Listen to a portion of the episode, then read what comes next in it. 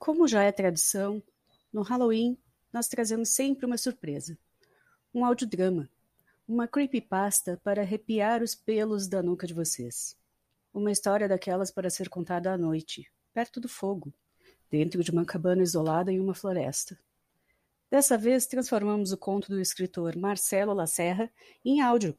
Então apurem seus ouvidos e preparem seus corações para ouvir. O que acontece na cabana, fica na cabana. Querido diário, acabei de ser adicionado no grupo de WhatsApp chamado O que acontece na cabana, fica na cabana. As outras pessoas nesse grupo são o Lucas, meu namorado fofo, e um casal de amigos, Nathan e Melissa.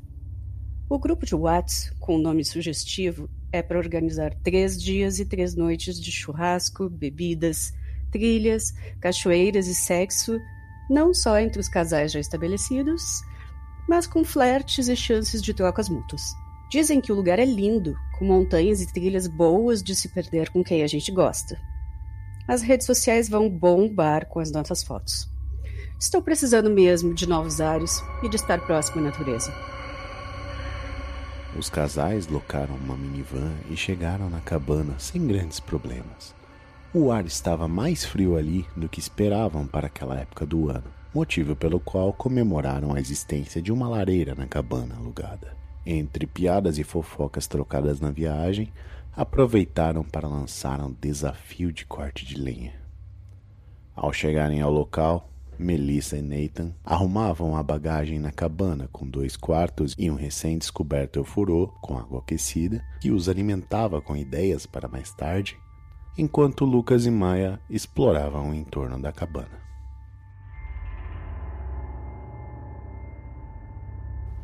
Maia, ainda dá tempo da gente reservar outra cabana aqui perto se você quiser mais privacidade pra gente, amor. Ah, não esquenta, tranquilo, Lucas. Esse casal é de boa e estão divertidos. E eu sei que você acha a Melissa gata. Acho que pode ser uma brincadeirinha saudável entre nós. E se não for legal, sabe qual código a gente pode usar? Código? É. Para você saber que eu quero ficar só com você e deixar esses dois se ferrar. Eu digo para você: a minha vida é mais do que isso. Você me abraça forte e eu te protejo dos idiotas. Aí você dá um jeito de se livrar deles e a gente sai por aí. Tá bom, eu vou me lembrar, gato. Mai e Lucas entraram na cabana dizendo que há bastante lenha por perto para o desafio e se surpreenderam com a limpeza e organização da cabana. Este lugar em São Chico foi a melhor reserva que você já fez na vida, meu amor. Lucas Maia, o Natan tem fama de alugar umas casas mequetrefes no Airbnb.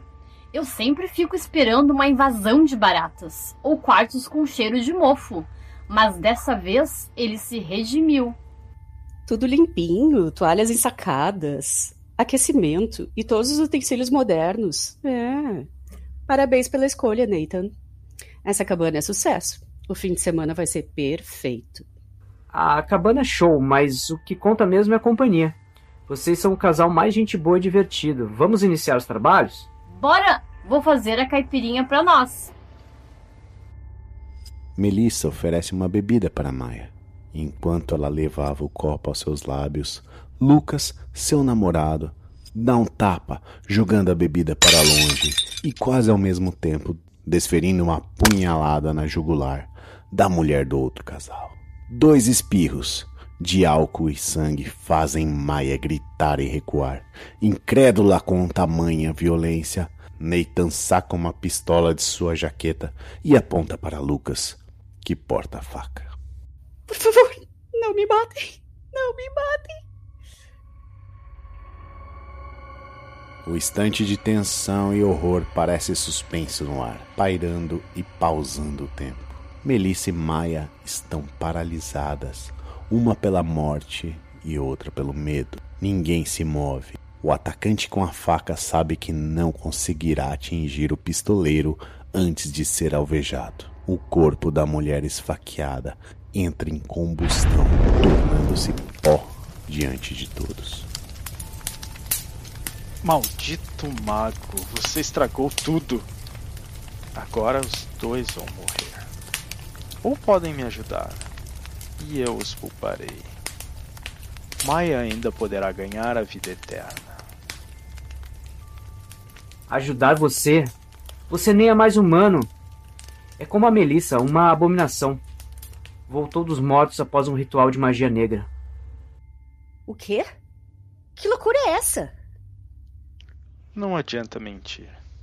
Ele está certo. E você pode viver para sempre também, querida.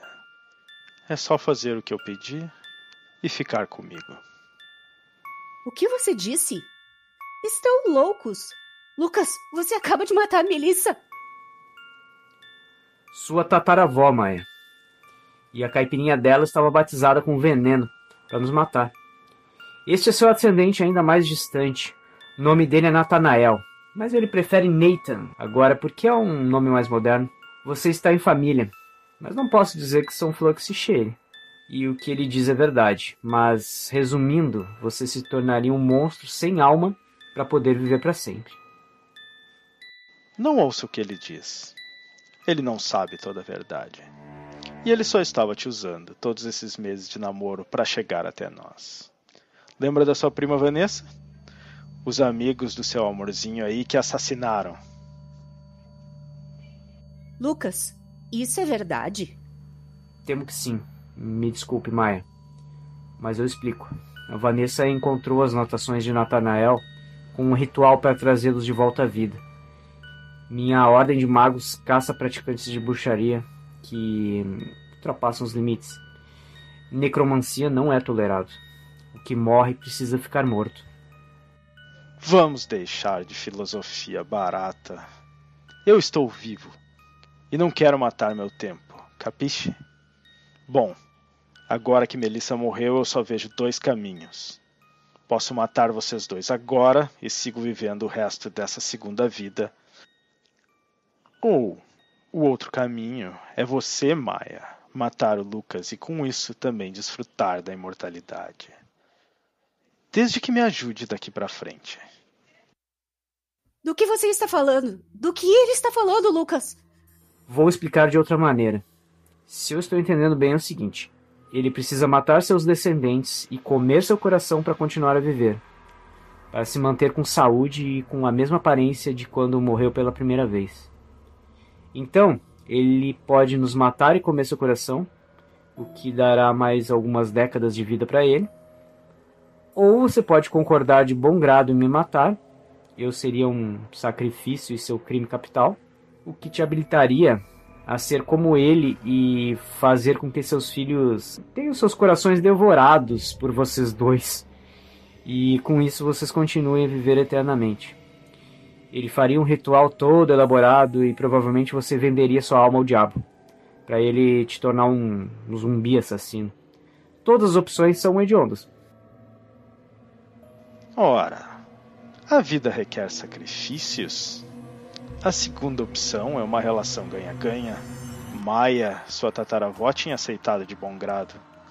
Sendo que somos da mesma família, então nossos filhos provavelmente nem iriam ser fortes o suficiente para viver por muito tempo. Estaríamos sendo misericordiosos com eles e alcançando a vida eterna. Quanto bem poderíamos fazer pelo mundo? No final, é como todos sabem, os fins justificam os meios. Monstro. Eu não acredito que eu ouvi isso. Já escolhi. Me mate. Não quero me tornar essa aberração. Maia, vocês me fizeram reconsiderar. Quero matar apenas o mínimo possível e vou te dar mais um tempo para pensar em tudo isso e em minha proposta. Afinal, tempo é o que eu mais tenho.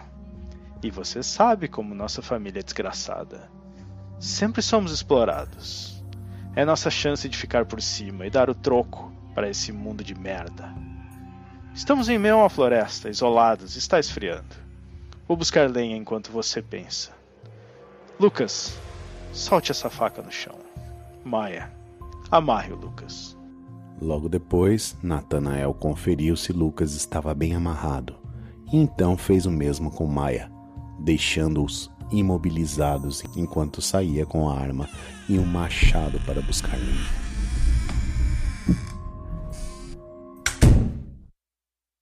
Seu idiota, agora vamos morrer e você mentiu para mim, me usou.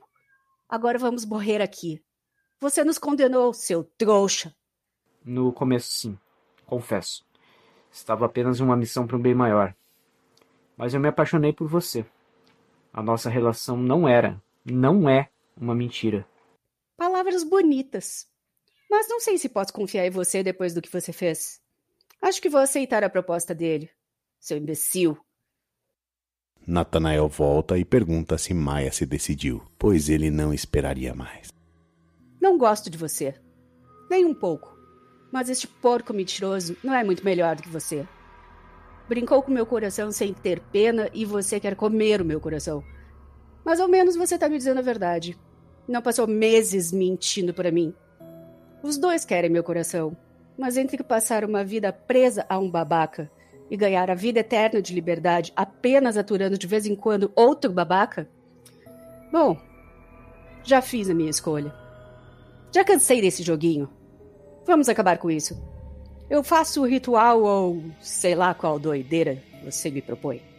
Eu sabia que você não era uma burra sentimental. Provou que é da família mesmo. Agora o que você tem que fazer é matar esse otário com estilo, usando a arma dele. Pega a faca. Natanael a desamarrou, ainda mostrando-se desconfiado, pois continuava a apontar a pistola para Maia. Ora, vai ficar sempre me ameaçando com essa arma? Abaixe isso. Estou do seu lado, vovô. Você ainda não provou nada. Depois que você o matar, eu posso passar a confiar em você. Vai logo.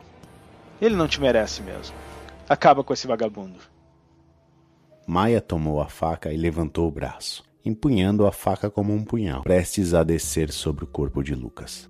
Mais uma vez o tempo congelou, tal qual a geada que se formava ao redor da cabana. Lucas fechou os olhos e prendeu a respiração enquanto murmurava palavras em um cântico, pedindo perdão ou forças para alguma entidade misteriosa, ou seriam palavras para o encantamento final. Natanael se mantinha nas costas de Maia, mas um pouco na diagonal. Sua morbidez queria se deliciar com o rosto de Lucas ao ter sua vida tirada com um golpe de sua descendente. Abra os olhos, desgraçado. Você tem que encarar a morte e cumprir seu destino. A minha vida é mais do que isso. Súbito, Lucas entendeu o que Maia pretendia e o tempo descongelou. O código. O mago ouviu um gemido seco e sentiu o hálito familiar dos beijos de Maia em um suspiro mortal. Sua adaga ritual era uma extensão do corpo de Maia, do coração de Maia, como ele já fora uma vez.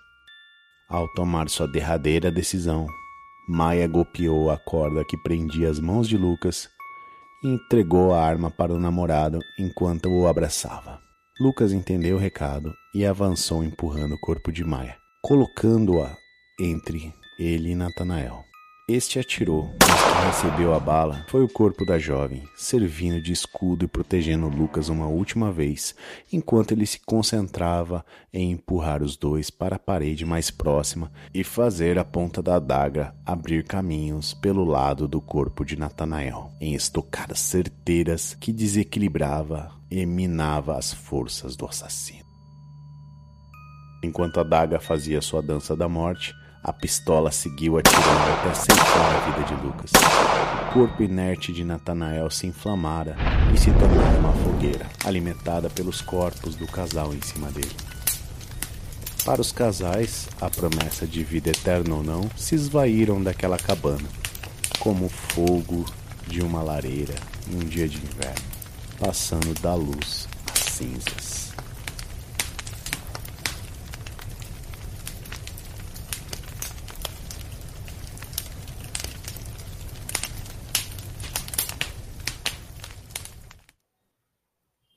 Vozes: Renato Guardia, como narrador, Clarissa Moreira, como Maia, Guilherme de Lagostin, como Nathan, Marcelo Lacerra, como Lucas, e Cristiane Lacerra, como Melissa.